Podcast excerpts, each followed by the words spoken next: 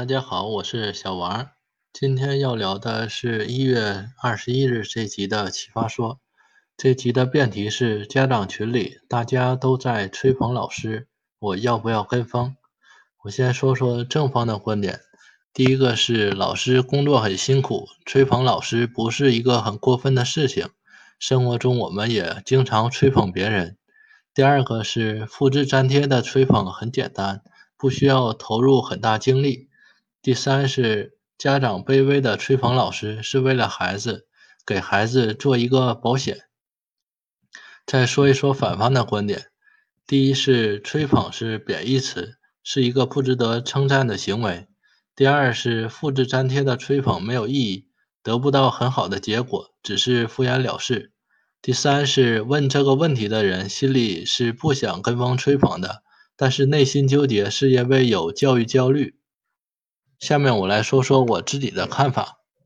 我认同正方熊浩的一个说法是，这个辩题是很小的、很生活细节方面的。生活中每个人都有自己的困苦，我们不能去比较每个人的苦难，所以说这个很难得出辩论的一个结果。然后反方他说这个跟风吹捧背后是因为教育的焦虑，这个我也比较认同。而且这个教教育焦虑背后啊，它是社会越来越内卷所带来的这个焦虑。社会上竞争越来越激烈，每个人的胜负欲啊也越来越强，落后别人就是失败，甚至停滞不前也越来越被当作失败了。同时，父母的这种心理也会附加到孩子身上，每个家长都希望自己的孩子也能不断进步，前二十的孩子争前十名。前十名的孩子去争第一，但是有人落后才会有人前进。前十名的孩子掉到前二十就是失败吗？考试倒数第一就是失败吗？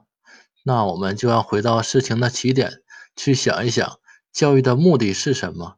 而社会的竞争又是为了什么？先说教育，从功利的角度，教育是为社会提供人才，那人就变成了工具，但人不应该仅仅是工具。所以，教育的目的应该是让人变成人，让孩子在探索中找到自我。那考试倒数第一的孩子就是没有用的吗？是可以被抛弃的吗？不是的。这就要说一说竞争了。竞争也是功利的，他追求更高、更快、更强，用最有效率的方式得到想要的结果。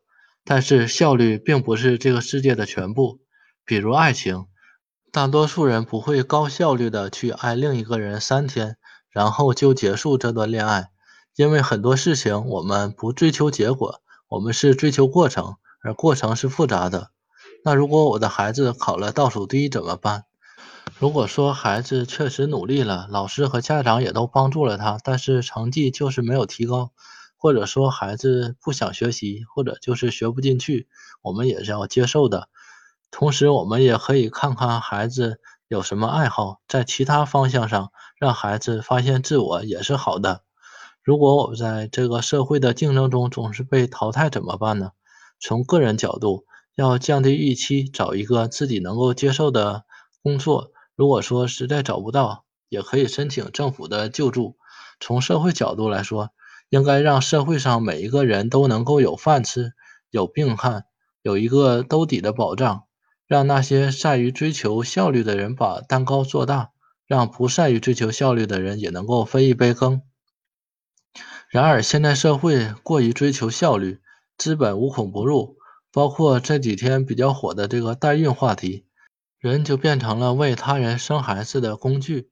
所以说，我们要降低对效率的狂热追求，有一些事情效率不需要越来越高，只要够用就好了。即使是倒数第一的孩子，也应该得到应有的尊重。至于说要不要跟风吹捧老师，没有标准答案的，大家可以自行选择的。那今天的节目就到这儿了，下次再见，拜拜。